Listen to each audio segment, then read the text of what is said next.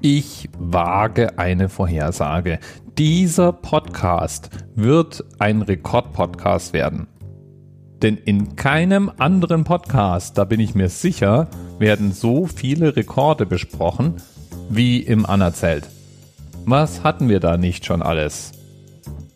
Hotdog essen, barfuß Wasserski laufen, ältester Stripper, größter und kleinster Mensch, blinde Rennfahrer. Und heute geht's eben auch wieder um einen Rekord. Und zwar um einen Rekord, der 2014 aufgestellt wurde und inzwischen auch schon durch eine noch größere Zahl abgelöst wurde. Mir aber völlig egal, weil Themenpatin Wunderbar hatte mir eben genau heute vorgeschlagen, über Pinguine zu reden. Und so machen wir das.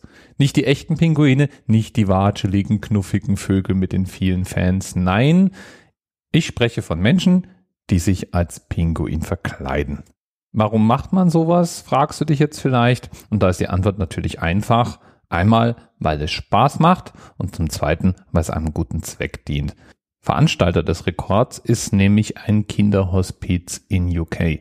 Und die kümmern sich eben um Kinder, die im Sterben liegen und veranstalten von Zeit zu Zeit Events, die dazu dienen sollen, die Spendenbereitschaft der Leute zu erhöhen und auf das Hospizprojekt generell mal hinzuweisen.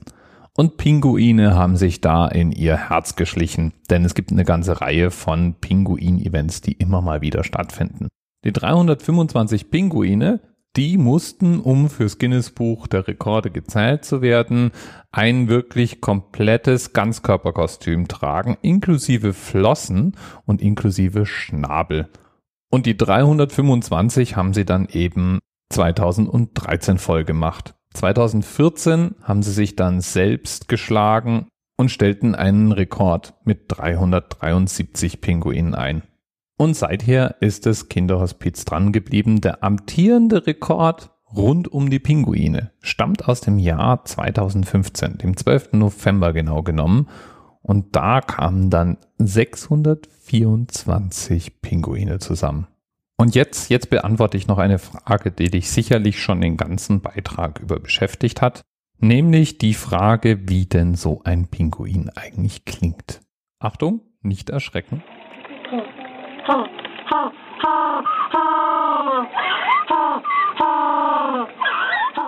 Naja, an dem Gesang kann man noch so ein bisschen arbeiten. Hätte jetzt auch eher mit einem Esel statt mit einer Nachtigall verwechselt. Im Übrigen ist dieser Kostümrekord auch nicht der einzige seiner Art. Es gibt noch eine Serienrekordträgerin, die inzwischen auch schon zum vierten Mal im Guinness Book of Records auftaucht. Diesmal allerdings nicht mit Kostüm, sondern mit einer Pinguinsammlung. Der weltgrößte Pinguinsammlung nämlich befindet sich auf deutschem Boden und gehört Birgit Behrens. Die hatte zum Zeitpunkt der Rekordfeststellung 15.222 Stoffpinguine angesammelt. Das war 2013. Inzwischen dürfte sie vermutlich die 20.000 geknackt haben. Birgit Behrens ist damit auch kein Sonderfall. Allein in der Stadt, in der Birgit sammelt, Cuxhaven, gibt es noch drei weitere Pinguinsammler. Und die haben dann auch dafür gesorgt, dass es vor Ort eine Pilgerstätte der Pinguinsammler gibt, nämlich das Cuxhavener Pinguinmuseum, in dem auch du dich anstecken lassen kannst. Vielleicht ist ja da Platz auch für eine spezielle Rekordsammlung. Was weiß ich, Sammlung von nur rot angezogenen Stoffpinguinen. Bis bald. TMRS 10, 9, 8. The experience of 47 individual medical officers. Was hier über die Geheimzahl der Illuminaten steht. Und die 23. Und die 5. Wieso die 5? Die 5 ist die Quersumme von der 23.